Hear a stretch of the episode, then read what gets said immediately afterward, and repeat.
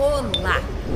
Vou compartilhar com vocês um trem que aconteceu comigo muito interessante. Todo mundo sabe que eu tenho muito cabelo. Você não sabe assim, você não tem noção, eu tenho muito cabelo. Então, às vezes as pessoas falam assim, vão me vender um shampoo, alguma coisa, falam assim, não, coloca assim, como se fosse uma moedinha de um real na mão, que já é suficiente. Eu olho bem pra cara da pessoa e falo assim, não, você não tá entendendo. Isso dá só pra franja, né? Não dá pro resto do cabelo. Enfim, tudo que eu faço no cabelo é grande, é muito, tananana. Aí eu ganhei um creme, um leave-in da minha cabeleireira linda, maravilhosa, Flávia. E aí ela falou assim: "Você vai amar, querida, ela é toda delicada e tal". E fui eu usar o creme, o leave Passei no cabelo, gente, amei. Mas deixou o cabelo com uma beleza, um cuidado, aquela coisa vistosa, né? Tá. Aí na outra semana, eu fui lavar o cabelo de novo e aí eu falei assim, nossa, esse creme é muito bom, né? Aí fui e passei. Eu falei assim, ah, vou passar mais um pouquinho. E passei mais um pouquinho. Aí, não contente, passei mais um pouquinho.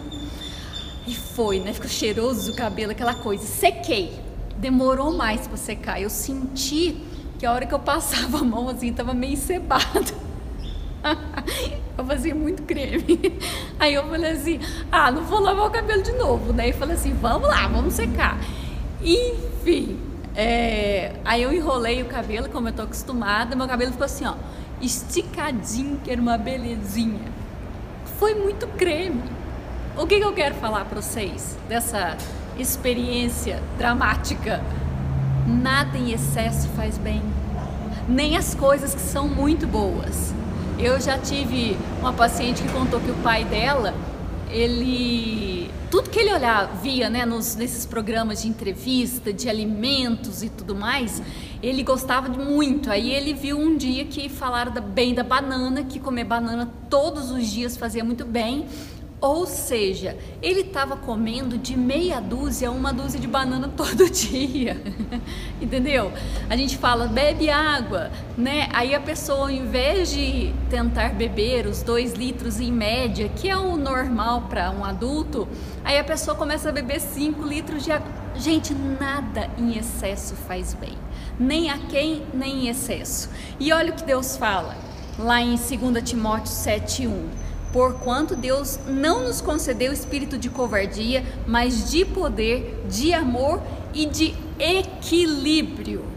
Eu dei exemplos muito corriqueiros e muito simples que assim não é nada grave, mas tem situações que se nós não tivermos equilíbrio para tomar as decisões e para ir em frente, nós vamos ter uma série de problemas.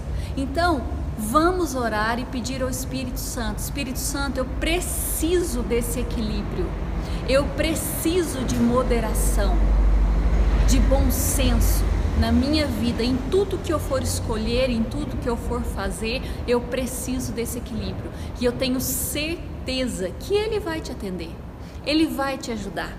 E você vai conseguir experimentar não do 8 do 80, mas de um equilíbrio que o Senhor vai te dar em nome de Jesus.